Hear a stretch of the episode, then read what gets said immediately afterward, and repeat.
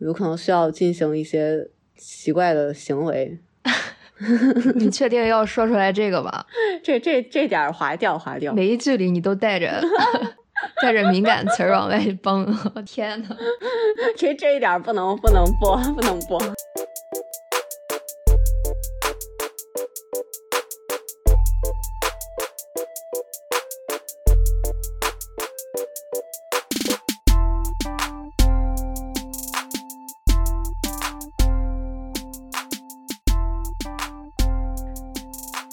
欢迎大家收听我们的播客，可以动摇。我是你们的主播汤丽，我是你们的主播 Kiwi。Kiwi，我一开始忽悠你一块儿做这档播客的时候，绝对是你给我十个胆，我也想不到第一期会是这么严肃一话题。哎，我也没有想到。其实头一期我们原来也不是想聊这个，可是因为我们录制能力太业余了，真正的第一期内容 菜在起跑线上了，紧跟着大概。一月份中旬吧，国内疫情就爆发了。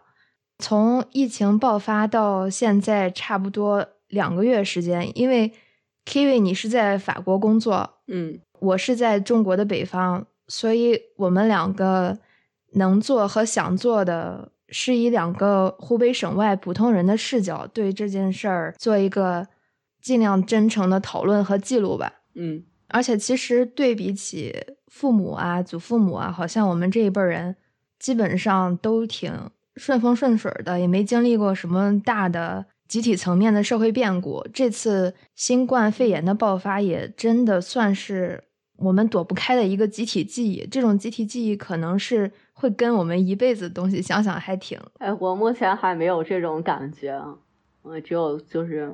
你觉得下一次，假如说中国某个地方发生传染病的话，你不会想起当时封城啊，或者说是什么的？哦，这个是会想起来的，但是因为我现在在法国嘛，然后我们这边也对对你没有直接冲击。对，我还想说，因为我们两个没有在湖北省，没在这个事件的最中心，所以我们能看到的东西也好，受到的冲击也好，更多的可能不是来自于这个新冠病毒本身。而是这个病毒相当于撕裂了我们的日常生活的那种常态，然后就暴露出来一些可能一直就存在于这种平稳的生活表象之下的一些东西吧。对，个人层面有，社会层面也有。那从个人层面上，现在这次疫情对你的生活啊、观念啊影响最大的地儿是什么呀？嗯。就说最简单的吧，我买了个急救包放到家里了。急救包就是之前里面都有什么？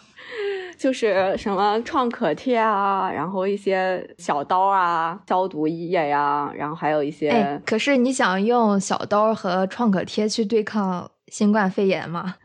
不是啊，但是就是这一个危机事件，所以还。万一再有危机事件，说不定这个东西会派上用场。因为之前从来没有觉得会有这样的危机啊。等到我能买到口罩的时候，我会买到 多买点儿，囤着。现在法国还是就是你要靠处方去买口罩，是吧？哎，不过我亚马逊上下单了，然后他说发货了，但是我怀疑那个是三无的假冒伪劣。嗯，现在可能能买到三无的已经很不错了。对啊，法国这个逻辑有问题。啊，然后我感觉，作为我自己在法国的话，我的冲击主要还是来自于国内的，就是道听途说以及一些媒体的消息。我并没有切身感受过，哦，嗯，封城啊，或者不能出去啊。我现在迫切的想要不能出去。就是你们还都没有停工，然后企业都正常运转，大家也不戴口罩，是吧？就是让我感觉非常恐慌。就是能接触到两种消息媒体的时候，就会感觉，哦，又是这两种消息媒体又是互相 contradictory 矛盾的，你就会觉得，哎，你不知道该信哪一个。我觉得你知道该信哪个，但是你自己信了也没有办法，就是因为你身边的人都信另一个，所以非常的让人感到难受。不戴口罩出去吧。怕死，戴口罩怕被打，真的有会被打的情况。有有一个在荷兰的同学戴口罩出去被人泼粉底液，嗯，也不知道泼粉底液是怎么想的，还挺有钱的，我觉得挺 挺随意的。对，被人泼了粉底液是怎么想的？然后哎，也是比较恐慌，还有一些哎就是我自己啊，戴了一次口罩，我进那个坐 tramway 上班，早上全车厢的人都看我，我都不敢抬头，我又怕死。那你感觉他们他们看你是带着一种什么情绪去看的？是觉得这个人怎么这么奇怪？我觉得还是还甚至有一点歧视，是带着评判的那种眼光看吗？我觉得有一点吧。嗯，我觉得就是这不是一个正常的现象。我刚上车的时候，对面坐三个女孩，立刻就讨论起了这个冠状病毒的事儿。那你没有参与讨论吗？没有，把口罩摘下来，冲着他们。当然不了。哎呀，我只管听。那观念上的，就是有没有观念上的影响？嗯，对我观念上如果有影响，更多是同事吧。同事和同事交流，你就会发现还有客户交流，你就会觉得他们把这个事儿不当回事儿，然后就觉得自己年轻，然后死亡率低，年轻人不太有可能会有什么事儿，然后还觉得是流感。那会不会他们就是在重演十二月份的武汉那个状态？因为官方媒体上也没有对这个东西的宣讲啊，没有披露啊。我觉得应该是正在重演了。这个曲线跟当时应该是差不太多的，而且就到现在为止，都一千多个人的时候，还有北方那个东北部有一个米卢斯还是什么的，在举行宗教集会呢，两千人的宗教集会，感染了二百五十个，现在至少。已经确诊的二百五十个，好像是吧？我确定一下啊，嗯，哎，但是他们还跟没事人一样呢。昨天不是。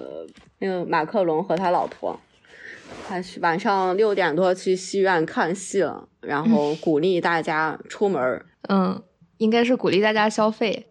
对，说尽管这个有这么一个病毒，但是大家还是年轻人，该出门还是要出门的。嗯，不要害怕。然后他跟着他老婆去看戏了。哎，我觉得其实历史就是重演，他就是相当于是武汉年前又搞团拜会，又搞万家宴。首先，你信息收集啊，可能就有问题。再一个，他是有一个经济上的考虑的。我是去防控的话，我又没有这些资源。嗯，那我不防控的话，我什么都不说，人们会恐慌。是，是不是媒体上就有意的做一些这种？是，但现在，唉，现在已经这么多人感染了，我不知道他还怎么能。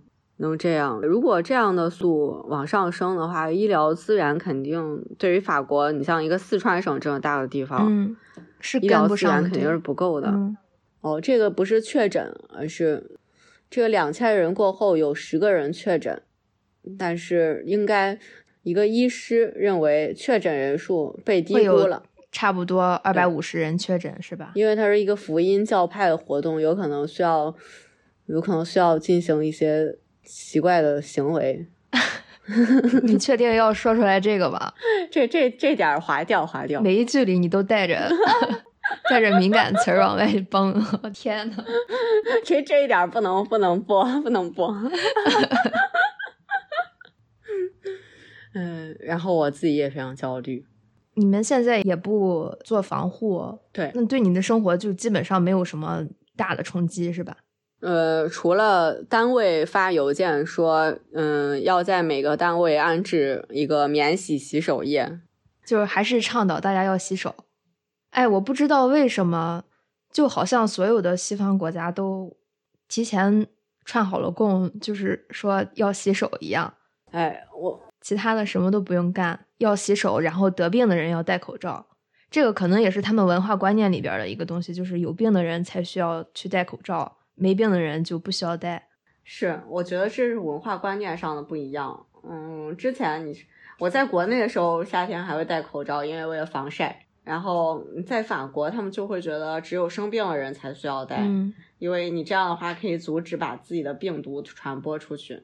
对，但是现在因为这个病它是有无症状传染者，嗯，那。你怎么判断自己是不是携带这个病毒可以传播给别人？假如说你没有症状的话，对啊，还有就是他们说这这个目的也是为了不让大家抢口罩，因为口罩都被政府征用了，他们根本就没有征用给一线了，是吧？医护人员对，征用给医护人员了。然后现在他们根本就供不起这个口罩，所以他们只能说你们不用戴。可能等中国的疫情下去了，然后那些口罩企业，包括新兴的口罩企业起来了，能供给国外。现在中国已经在做供给世卫组织了这么一个动作。哦，是吗？嗯。唉，但是国内现在情况怎么样？可以出门了吗？嗯，我在的这个地儿还不能出门，但是。可能有一些其他地方可以了，因为我前两天看新闻的时候，就是好多景区人挤人的那种情况又出现啊。嗯，为啥又赶了？因为企业大部分都是复工的状态，然后大家也都在家里憋了很长时间了，可能会有一些放飞自我的、放飞自我的行为。嗯，我记得疫情正紧张的时候，我爸我妈跟他们跟我说。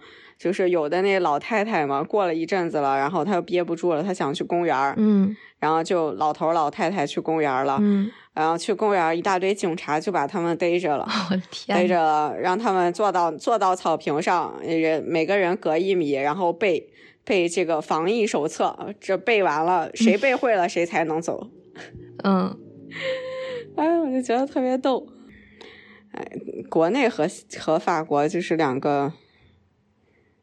完全不一样的世界，怎么说呢？现在国内的情况就是大家都有那个希望能看到头了。假如说不发生很大批量的境外重新输入的那种病例的话，嗯哼，基本上这个趋势是往下走的。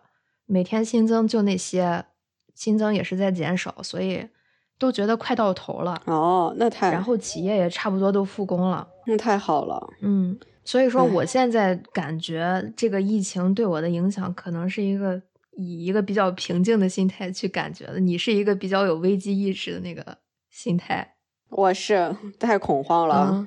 现在是轮完了我们这边，轮到你们了。对，是的，exactly。嗯，呃，就该我们了。然后我们又不，他们又不重视，又重演。就是你看，历史在短期内重演。对。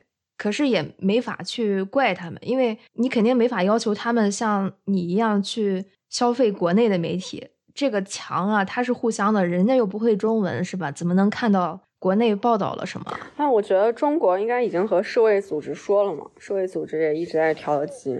那美国总统都在说世卫组织你们统计的不对，他们在有一个官方和官方的话语的冲突啊。嗯，确实是，他们也不知道该相信谁。是的，哎，嗯，这个倒是，我我现在已经弃疗了 不要弃疗，我已经弃疗了。他不停工，我就没有什么能做，我都不能家里蹲，嗯，我又不能假冒。你还是可以尝试戴口罩的，我觉得。哎，这这是不太有用。我们如果和同事出差，也一般就你和同事工作也不能戴一天口罩吧？嗯，所以。也不太有用啊，那你就祈祷他们的媒体早点儿，或者说他们有几个医学、传染病学的专家能出来。哎，有一些专家，我看德国有一个专家说出来说这个病有多么严重，但是医学上，哎，我感觉医学上话语权还是不够强。嗯，没有一个真正就是像管义这样的。管义其实当时出来说的时候也是对，他是比。当时那些网上网友猜测啊，或者说是预判引起的那种反响是要强一点，但是因为他是这个香港人的这个身份，当时也遭到了很多人反对的。哦，是第二天钟南山出来，钟南山、李兰娟作为第三批专家，然后站出来说，才大家才觉得哦，这个事儿是真的要发生了。我觉得就是从就是你你刚才说了，就是在欧洲，在法国。这个疫情对你的影响，我觉得从我这边视角上，这个疫情让我更有意识的，或者是更主动的去质疑我原来是不是在一个舒适区待的太久了。因为常态下生活节奏也是比较快，国内都这样，大家都强调效率嘛，做什么事儿都得有一个截止时间。嗯哼，那你从收集信息到形成一个预判，再到真正决策，可能。能去反思和验证的时间就被挤得非常少，那那可能一直以来，我也就是以这种没有时间当借口吧，嗯，做了很多就是很片面的信息的误判，或者说直接就放弃尝试了，嗯，我就待在有限的经验里面，待在舒适区里面，我不作为了，嗯哼。但是这次新冠病毒吧，因为它对我们所有人来说都是一个未知数。嗯嗯，可是你可以切实看到它那种可怕的传播速度，这种可怕的传播速度现在又在你们那儿，在法国上演。它就是在要求整个社会你要有危机意识，要去行动，然后一点点去收集整理信息，再一点点去尝试应对。要是应对错了，有新的信息输入了，那再复盘去看看有什么其他路子。这一点可能。就是我原来挺缺失的，就是我会被未知的东西，嗯，或者说被可能出现的障碍的那种恐惧情绪给绊在那儿，好久都出不来。时间一久，就是说的好听点儿是安逸，说难听点儿就是这个人带着自己固有的偏见，他就废了。哦，所以这次疫情对你影响还挺大的。对，这次可能一个是看到，就是我们集体层面上有一个去尝试和试错的动作，挺触动的。再一个就是跟所有人一样，被被迫隔离在家吧，反正反思的时间也有了，危机意识也有了，嗯，也能照照镜子，看看自己过去到底是怎么做事儿的，这些毛病还能不能改？嗯，就是，但是我现在很担心的一点就是，就是我怕这种危机意识是。短时间内被刺激出来的东西，它随着你时间的推移，生活节奏也恢复了，嗯，会不会就重新沉淀到一个很小的角落里，直到下次 再出现类似的情况才会，就是一巴掌再拍醒你。所以我觉得人还得长记性，这点也挺重要的。嗯，你是就是怎么你定义一下危机意识？我觉得每个人应对危机的反应都是不一样的，就是有一些人可能就是纯粹抱怨说这个事儿怎么这么难，嗯，怎么这么复杂，嗯，是不是就是老天难为我？还有的人吧，他就是暗自焦虑，然后不作为；再有的人就是更高层次的人，可能就是能看到这个危机什么时候开始，原因是什么，他会怎么结束。我预判我。在这个期间做什么会让我能在危机结束的时候得到最最好的收益吧？嗯，我还是沉浸在第二个，就是嗯觉得很难，但是我焦虑不作为那那种状态里面。还行，嗯，但是现在的话就会想怎么样去应对。我我在尽量想往那个方向走，可是我觉得这个有可能是三分钟 热度。还是就是整理信息完了之后会去做什么？这个可能是更重要的，对。哎，然后但是有时候我觉得我能做的又特别少，除了个人生活层面的这些事情，我不是说针对疫情，因为针对疫情，我们首先不是学医的，嗯，我们也不在一线，对他们确实做出不了什么实际的。贡献，但是我说的就是应对生活中各个方面，嗯，我都是这种，原来都是这种，遇到困难或者未知的东西就我就不动了，我也不作为，我也不规划，可能就是一直有一个那种假想中的障碍压着我。哦，但是这次疫情吧，反正是能看到，不管说是医护人员也好，或者说是学者专家也好，他们确实是有一个就是敢去试错，哪怕说是很有争议的这个封城吧。是第三批专家提出来的，我也觉得是一个挺赶的事儿，因为放在谁身上可能都怕我，我怕去承担这个责任，然后我就不作为，嗯，这样，我明白了，嗯，哎，这个封城，我觉得这是第一次封城吧，呃，之前在甘肃那那块儿，因为鼠疫被封过城，但是那个地方人口很少，嗯。这么大规模的封城，九百万还是第一次，所以我觉得这是第一次试错。下一次应该如果再有这样的情况，肯定会反应的更快。对，可能这种政策的有效性，可能首先人的反应速度也很快，政府也很快，但是同样的封城政策不一定能再用一次了。嗯，为什么？因为大家会意识到我们这个地方有感染病了，在政府封城之前，我是不是要先逃出去？哦，啊，这段我也要掐了。但是封城有很多事情，哎，有利有弊吧？嗯，对。要是追溯这新冠肺炎舆论场的形成，大概是去年十二月下旬吧，国内社交媒体上就开始流传那个武汉市中心医院李文亮医生的一个对呃微信群的聊天记录，说是华南水果海鲜市场确认了七例 SARS。嗯，对。然后当时武汉市卫健委通报说是没有明显的人传人，嗯，然后官媒也对这个舆论做了个定调，好像是人民日报在官方微博上说新型肺炎不是 SARS，它可控可治，大家都不用恐慌，嗯，结果后来一月一号元旦那那天的时候，武汉警方通报说对八名散布。武汉肺炎谣言的人进行查处，然后李文亮医生就是其中一个。他好像是去公安局签署了一个训诫书，是吧？对，是的，就签了一个训诫书，说自己传谣了。嗯，后来二月一号，李文亮医生被确诊了新冠肺炎。嗯，一周不到的时间就因为抢救无效去世了。他去世在当时，嗯，可以说引爆了整个国内的那个舆论场，可能在。惋惜和愤怒的情绪之外，也引发了咱们就是新一轮的反思。李文亮的事情，你会怎么看？为什么舆论对他，包括他的去世反应这么大？他有没有就是他的象征意义是什么？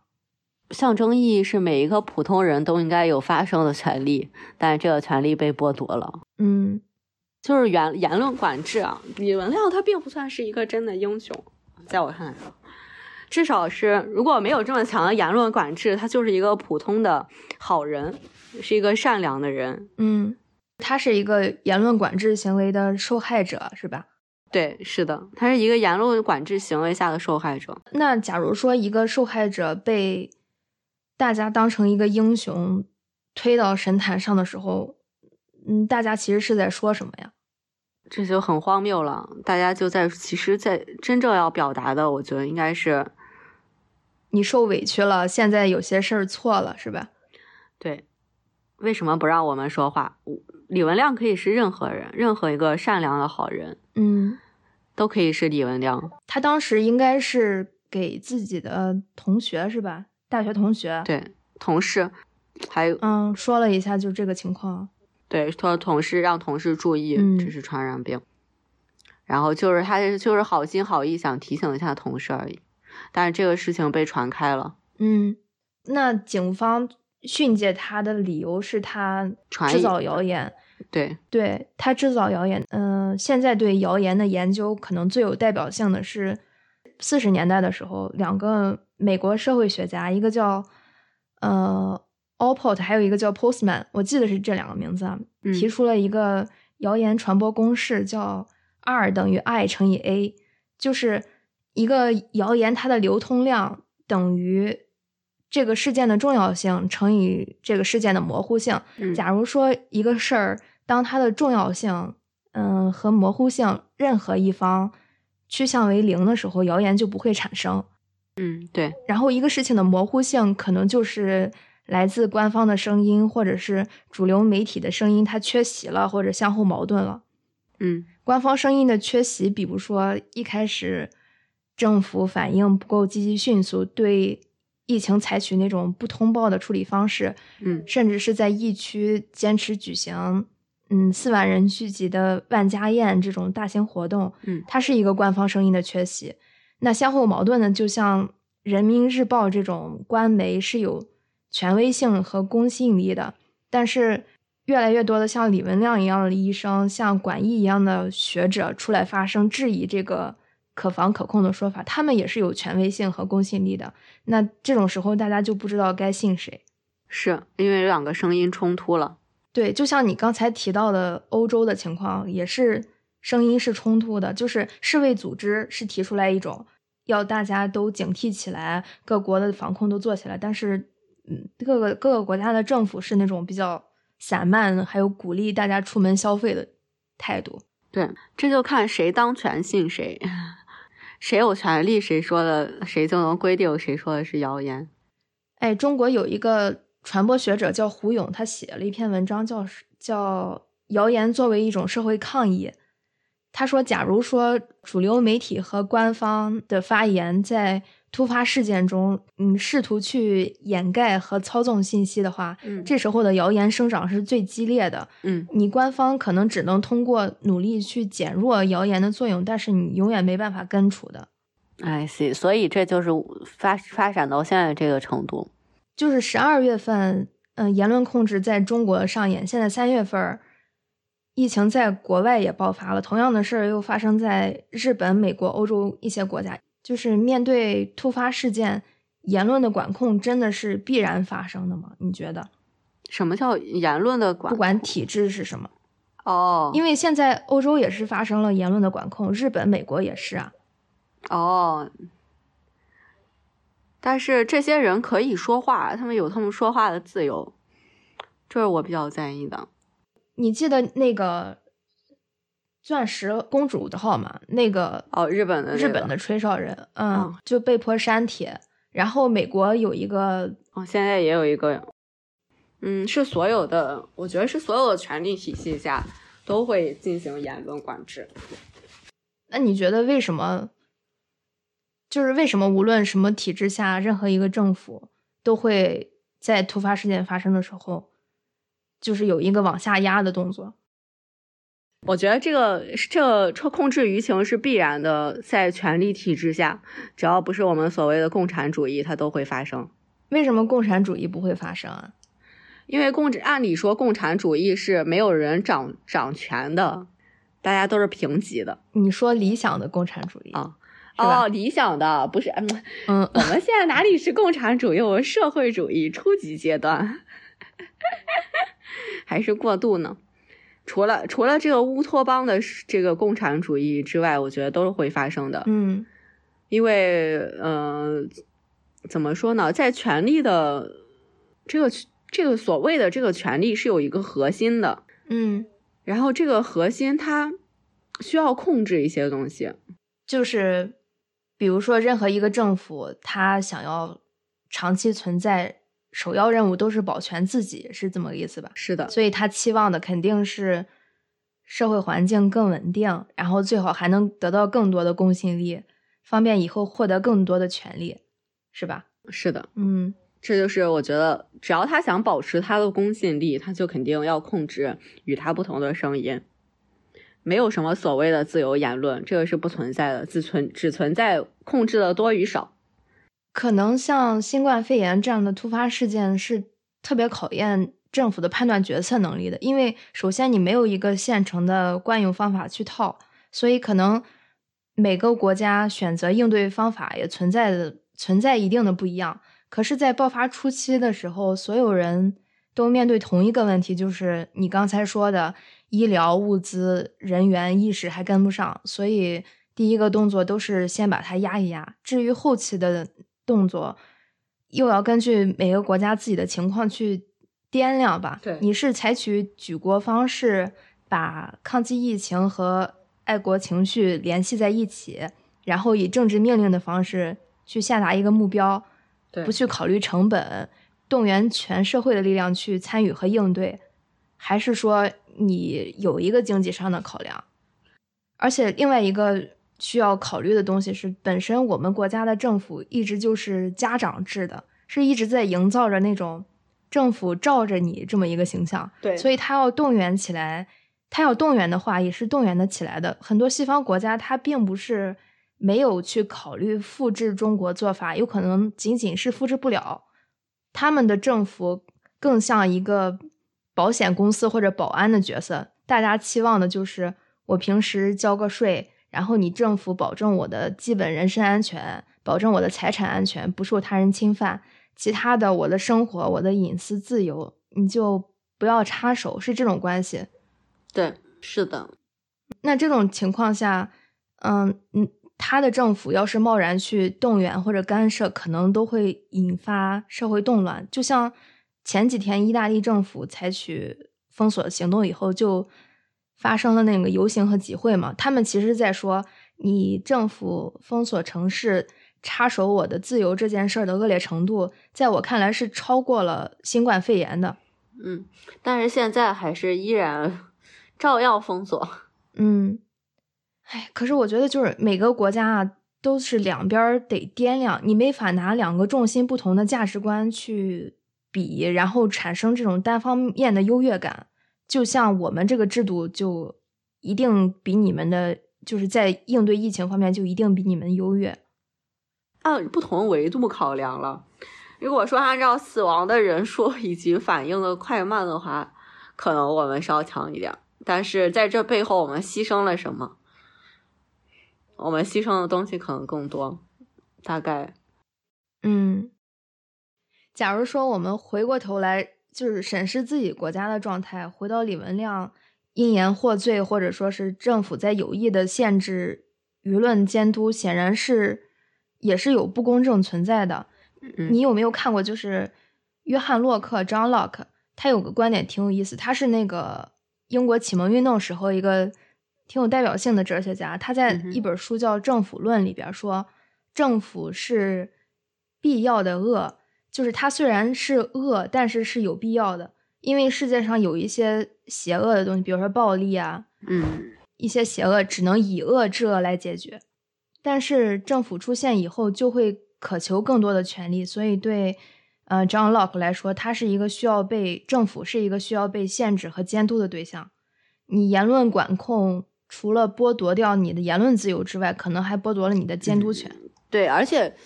这个美国三权分立设置的很好呀，司法权、立法权和行政权三权独立。嗯，这样的话，就如果三权分立了，就代表三权相互制衡，就有人能行，在这个过程中就有人能好好的行使监督权。嗯，但是如果说，嗯，一个。一个制度在刚开始就没有设置好，它的力量就不均衡的话，就代表它越来就会只只只能变得越来越差。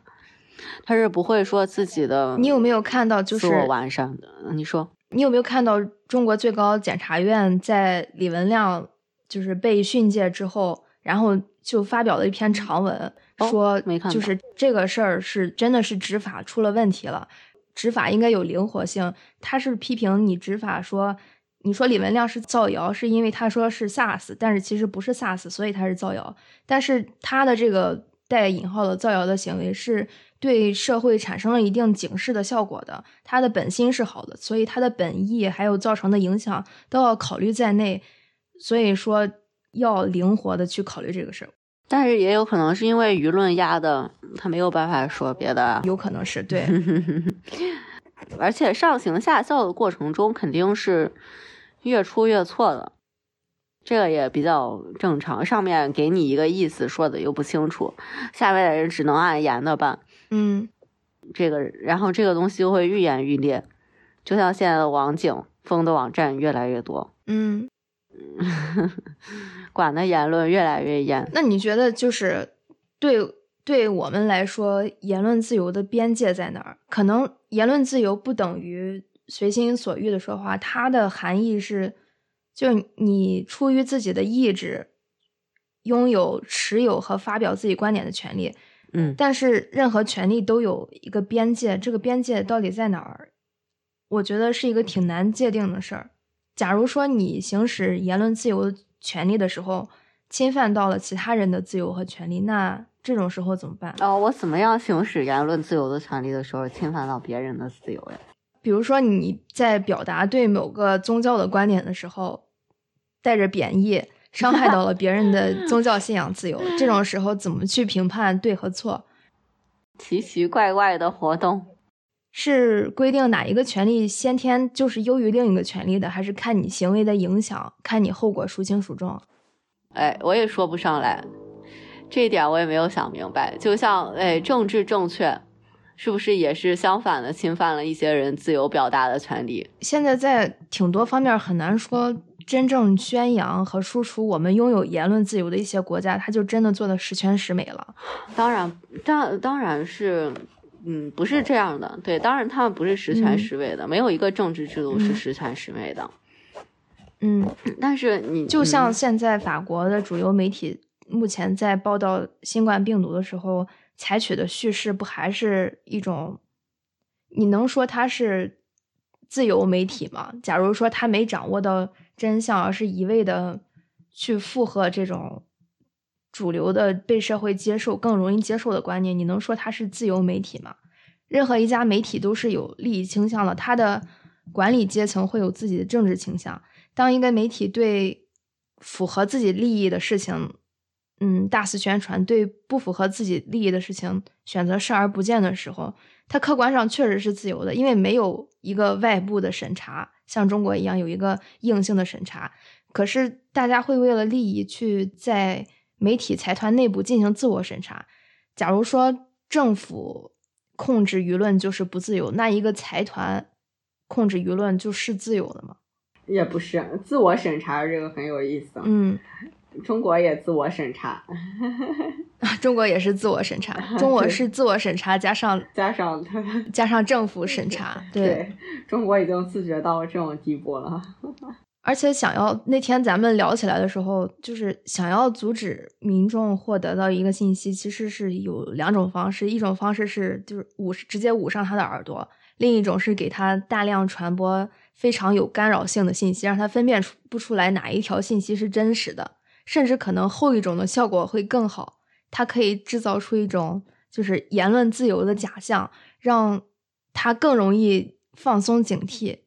在美国，可能是没有硬性的检查制度，但是它的宣传机制是比其他任何国家都成熟和隐蔽的，你不觉得吗？更有迷惑性。是的，呃，你要挑出来一个。正确的答案非常的难，嗯，在这个时候，但是如果在中国，就直接给你一个答案，你别管它正确不正确，反正我说了，它就是正确。嗯，而且我发现，就是从我的角度上，我就经常容易跌到一个误区，经常去比较哪个平台或者谁的文章可信度高，就是那种一劳永逸的巨婴心态。一旦就是我认为找到了可信的媒体，就以那种。无脑状态接受这个媒体发的每一条消息，懒得再去花时间辨别和验证这个信息可靠性。这个其实有时候好像更可怕。哦，那你要是相信啊，是的，你这样这样也很可怕。而且不能是单个媒体了，我觉得还是要看记者。记者有时候记者也是人，对吧？他会犯一些错误，但是因为。我之前验证过他的一条信息是非常正确的，我是不是就更倾向于接受他发出的任何消息？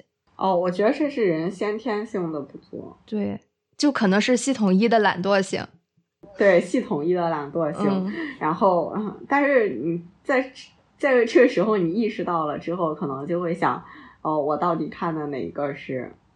就是我应该再再想一想，嗯，我再 critical thinking 一下，他说的是不是对的？对。然后在这个时候就会很难，如果一旦有这种想法，就会发现很难相信任何媒体，甚至我无法做出判断。嗯，就像我现在，我夹在中间特别难受。嗯，你你刚才说美国关于政治正确和言论自由的反思，他们政治正确到了一种什么程度？可能就是一些。历史上受到了歧视或者不公正待遇的弱势群体，比如说黑人啊、女性啊，有一些观点比较激进的那种 social justice warrior，就是社会正义战士，就会持有这种观点，就是因为他们历史上是弱势群体，所以你以他们的群体为对象提出来的任何质疑都是反道德的，引发了很多的那种网络暴力，还有很多人因为一条政治不正确的推特就。直接丢掉工作的都有哦，是的，这个，哎，这个有时候觉得会觉得有点过。比如说之前不是沃伦在竞选吗？嗯，又过了两天，沃伦退出竞选了。然后下面有人在这条推特下面回复，哎，那个你要是一个女性的话，你不投给沃伦，这是一个耻辱。然后我就觉得这个非常的。看起来非常伪女权，我觉得就是胁迫。其实，就像别人说，如果大家都结婚，你不去结婚，你就很不对一样。他在说的就是你不应该管这个人当上总统的标准应该是什么，就因为她是个女的，她就应该当选。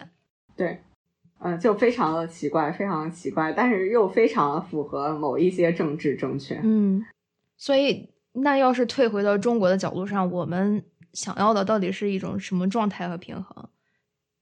我觉得这个平衡是在两方博弈之中才有平衡。哪两方的博弈？嗯，人民和政府。就是说，人民如果很简单、很轻易的把一些权利让渡出去，他政府想要的就会更多。嗯，下一步的让步就会在不远的将来。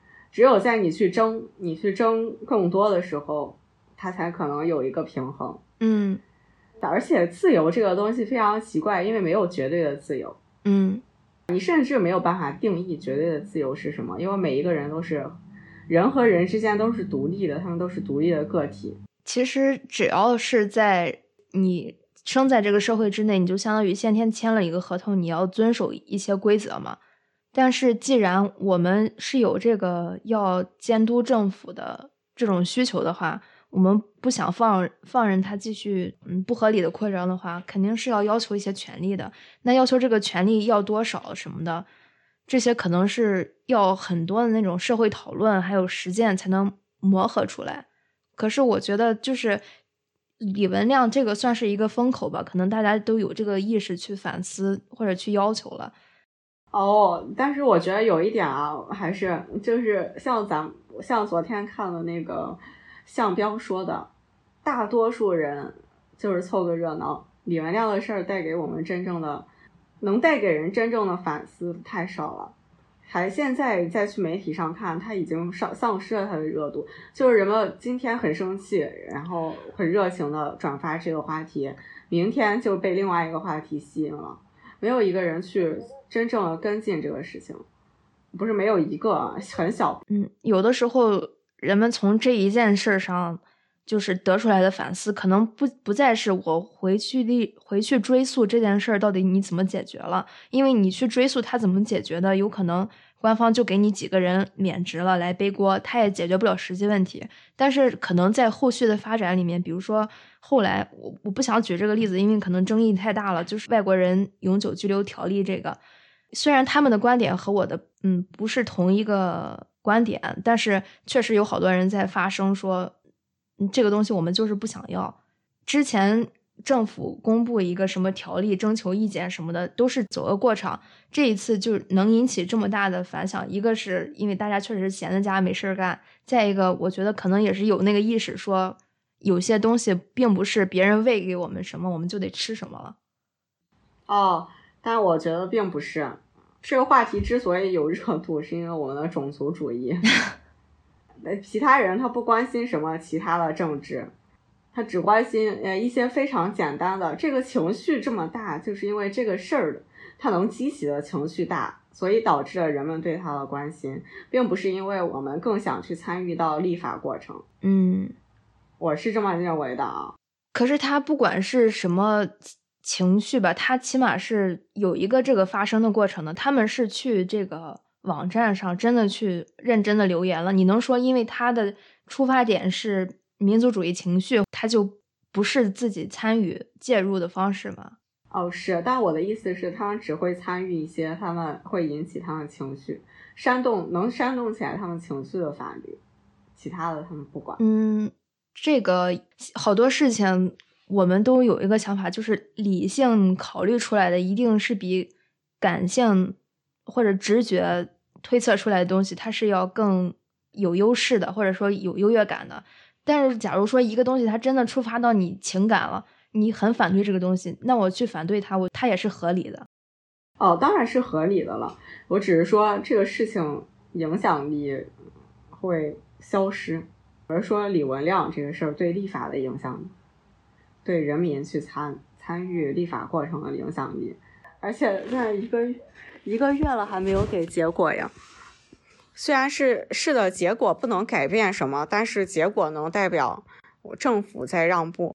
结果只是一个情绪的出口，我觉得就真的只是一个情绪的出口。假如说以后我们不要求一些具体的，比如说对一些立法，也不参与政治，也不介入的话，那有什么用呢？只是政府在喂给我们一个情绪的出口，就像一些官员被免职又在另一个地方做官一样的，他就是。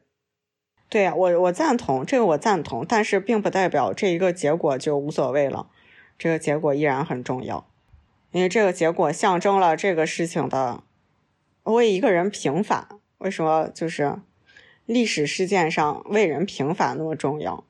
呃，代表他权力的让步。他早就被平反了呀，但是没有，但是他们在这个热度最高的时候，他们派的调查小组啊，就是说。你说的平反，我觉得他也没有真的平反呀。那还要怎么样是平反啊？没有说自己真的错了，就没有说，嗯，我们控制他言论是错的。哦，你说警方？对。嗯，我我没有关注到他们有没有说自己是错的。没有，没有说，只是说我我没有拘留他还是什么的。嗯，我没有拘留他，然后，然后李文亮把自己的那个告诫书发出来。哎，是不是我们都哎太过天真？哪里太天真？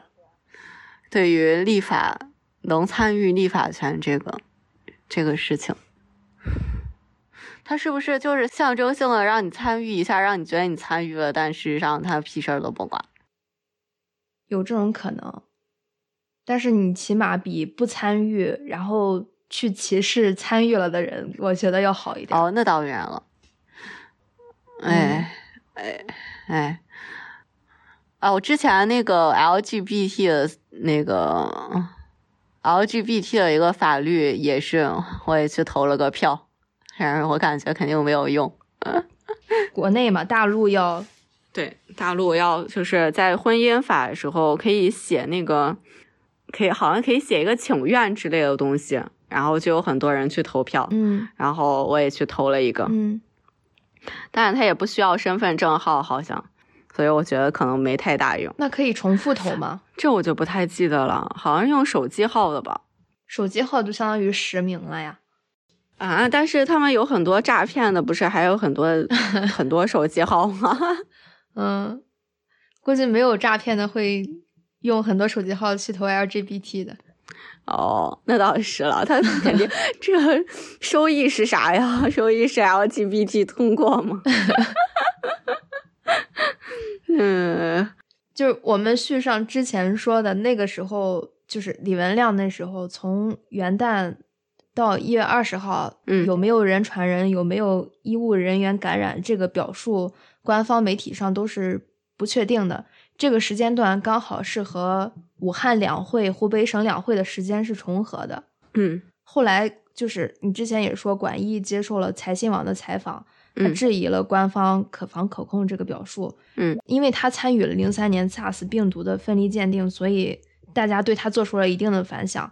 后来紧接着二十一号的时候，呃，钟南山、李兰娟、张宏文三个人开始。轮番出现在我们视野里，尤其是钟南山和李兰娟院士，他俩是作为中央派去武汉第三批专家嘛，加上他们两个都有零三年抗击非典的简历在，相对于因为瞒报逐渐沟通失效的这么一个官僚体系，他俩是一个有明星基础的专家，嗯，当让他们出来直接和官方行动挂钩的时候。是可以提高这个体系的信任资本的。嗯，对他们两个对疫疫情的判断和推测，在有恐慌情绪的咱们眼里是更容易被接受的。一直到现在，他们两个都是官方话语和民间舆论的一个连接点吧，因为他们是第一批被官方和民间同时认可的这么嗯两个抗击疫情的角色。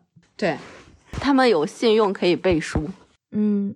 后来一月二十七号左右的时候，那时候数据开始更透明和更公开了，反正是往那个方向走了。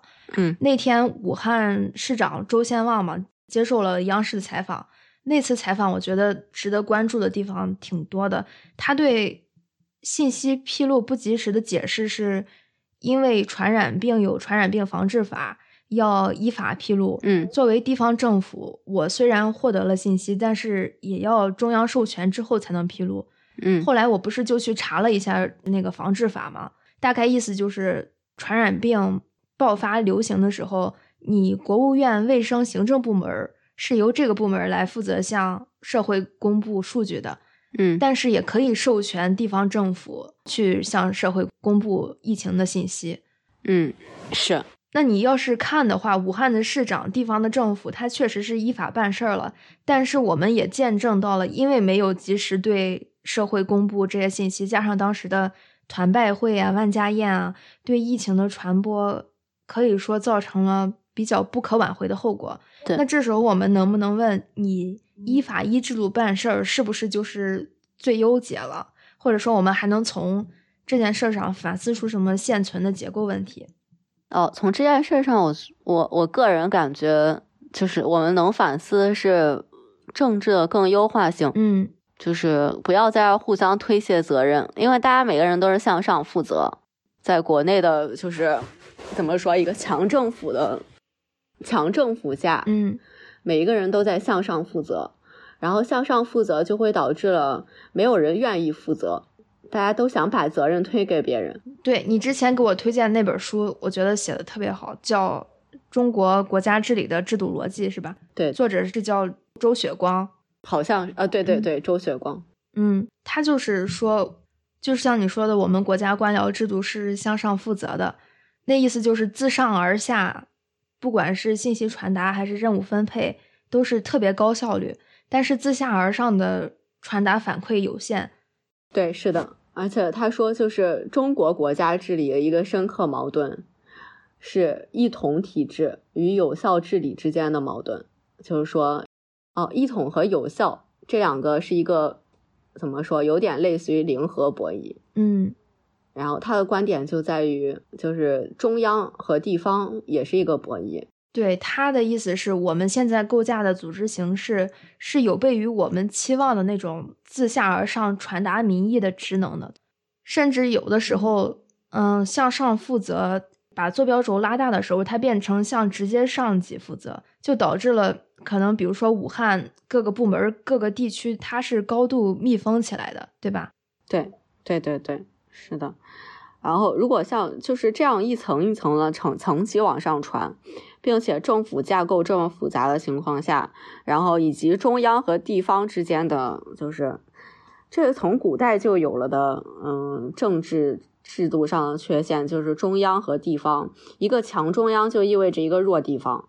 对，作者把它描述成一个行政发包制，就是中央政府你去制定政策和指标，然后把任务发包给地方政府。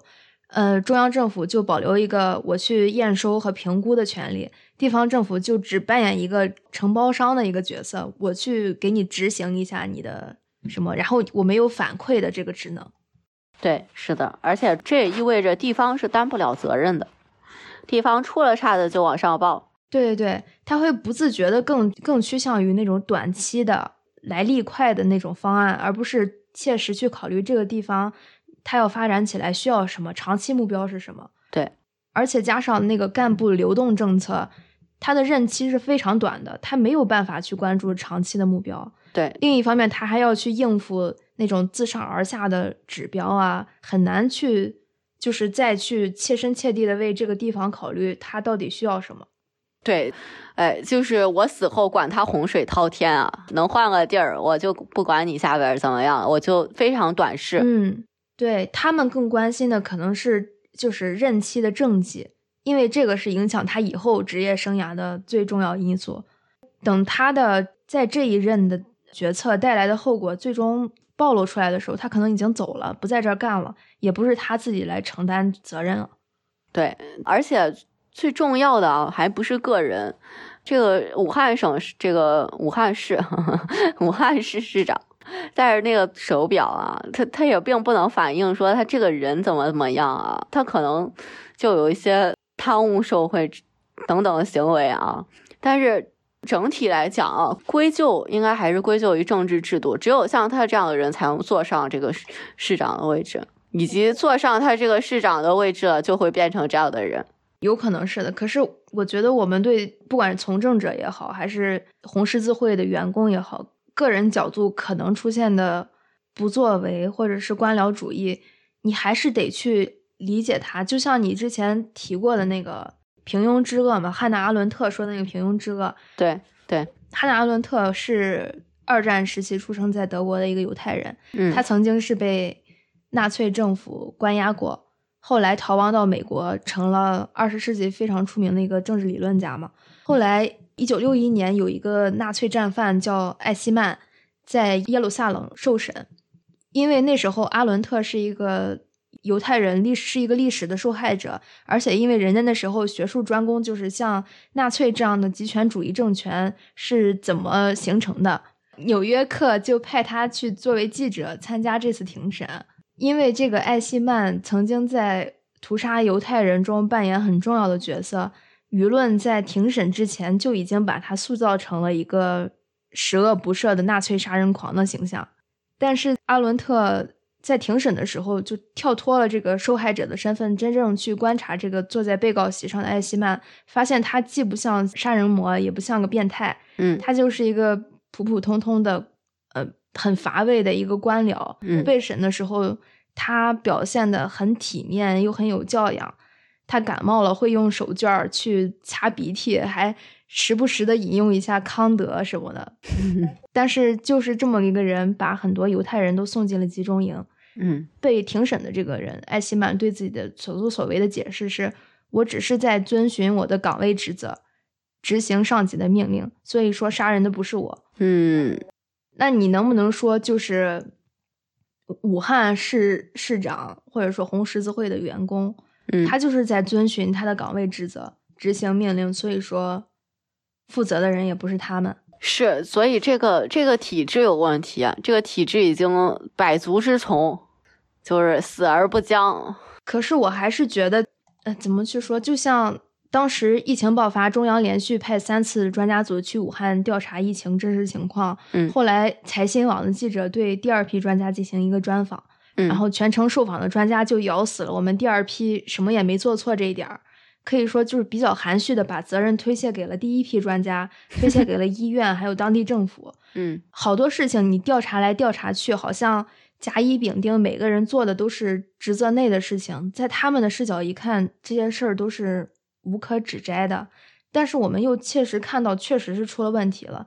发生这种问题，你去甩锅给呃岗位守则或者法律条目，你是不用受罚，但是也可能仅仅是不用受罚。而已，可能换个角度，要是甲乙丙丁每个人都抱着我去解决问题的心态，而不是我不去犯错的思维去做一点点超出自己职责之外的事情，可能最后局面不会这么难看。嗯，哎，但是是的，但是真正有能力去思考的人又太少了。哎，可是你们河南的省长不是做出了在自己职责之外的事情吗？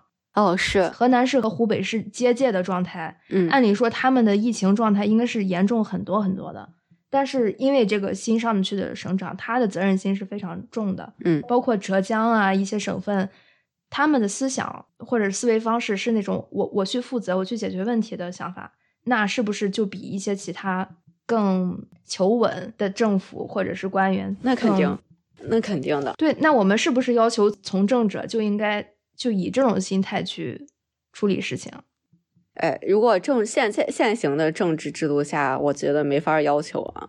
为什么没法要求？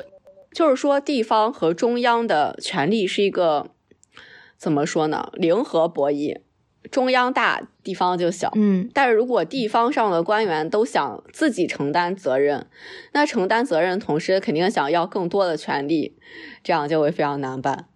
可是，假如说从个人角度出发的话，这现在是有一个畸形的可实现性的。你要是从制度的方面出发，你怎么去做改变？哦，那是了。要是嗯，对了，是了，这个我承认。哎，我也想做官儿啊，我也想当官儿。当官了，有人这样劝诫我，我会听吗？我我可。我也不知道我会不会听。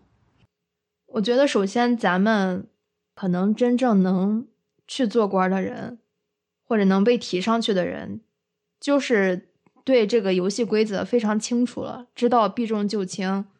对，所以这个政治体制下就会出现这样的人，这样只有这样的人才能坐上大官儿。这样的人都做了美国总统了。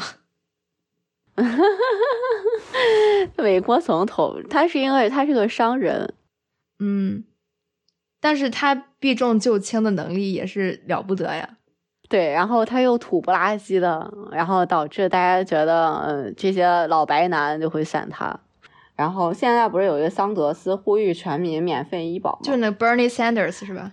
对，Bernie Sanders，然后他会可能会改掉一些选票，而且现在跟 Bernie Sanders 同党派的沃伦不是退了，不用没人分他票了，这样这个 Sanders 就可能赢的概率更高一些。然后现在就是现在就是拜登、桑德斯、Sanders 和川普三个人，哎，我希望 Sanders 能赢。我没有任何态度，好多人都说，呃，中国好不容易培养了一个地下党员，就是川普嘛。千万不要下来啊！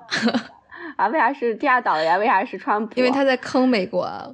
哦，哦，我还说他跟我们的这个思想一点都不一样，为啥要他是个地下党员？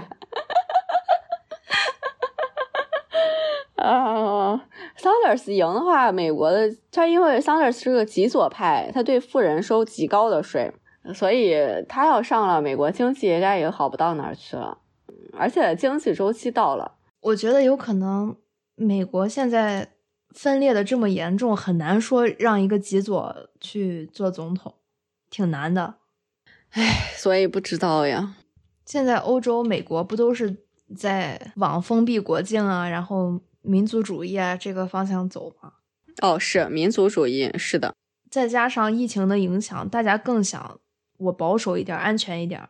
哦，但这个并不一定了，因为现在你像全球产业链本来就这么已经这么发达了，现在中国产业链断掉了一阵子，他们就会意识到，哦，我这全球产业链如果断了，就会给他们带来无可避免的极高的成本的上升。嗯，所以全球化这个东西有可能还是需要没法放弃，是吧？对，没有办法放弃的。嗯，这个也要考虑。好多人都说，就是。假使说中国先从这个疫情的影响中出来，然后轮到西方，你像欧洲啊、美国一些国家的暂时的停摆，然后中国的产业就是制造业这时候开始恢复了，嗯，可能就重新启动了这个全球化，而且比原来的形势可能更强一些。哦，肯定是中国，我看好中国的经济就是多于美国，因为美国现在就是债务借债率非常高，嗯。然后已经两个星期连每一天跌破一千点大盘，嗯，然后 VIX 指数飙升，已经是二十三到三十。解释一下你的专业术语哦，VIX 就是美股的恐慌指数，这是一个避险的资产，就是说股民觉得啊这个股市要崩盘了，然后风险要变高了，大家都会去买这个恐慌指数，然后这个恐慌指数就会上升，就看多这个恐慌指数，然后今年。就是在股市连跌一千点的时候，恐慌指数应该一天之内上了百分之三十左右。那你对中国经济的预测呢？因为你是有一定专业敏感性的。哦，这个肯定是做多中国经济。我觉得中国经济，呃，现在还处于正在发展的阶段嘛。嗯。从疫情恢复过来之后，可能它的经济，呃，发展速率会放缓，但是不至于受到太大的。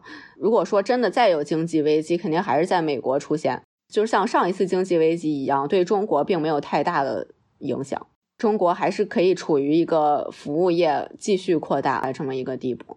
然后人们的消费习惯，就像你说这个储蓄率，如果我们与欧洲就是欧西方国家相比，其实我们储蓄率是很高的。嗯，这这里就会间接的告，就是表明这个债务危机的影响对于中国的波及肯定是远小于西方国家的。这就会给我们再造成一个。可以发展的这么一个机会，你先给播客收个尾，然后咱再拉。哦，OK，嗯嗯嗯，我们那我们这一期的播客就到此结束。这个没怎么样？这个没怎么样啊？嗯，下一期我们两个会尽量去选一个比较轻松愉快的话题，然后也请大家在习惯使用的播客软件上给我们留下反馈和建议。嗯，OK，我是你们的主播汤丽，我是你们的主播 Kiwi，可以动摇，我们下期再见。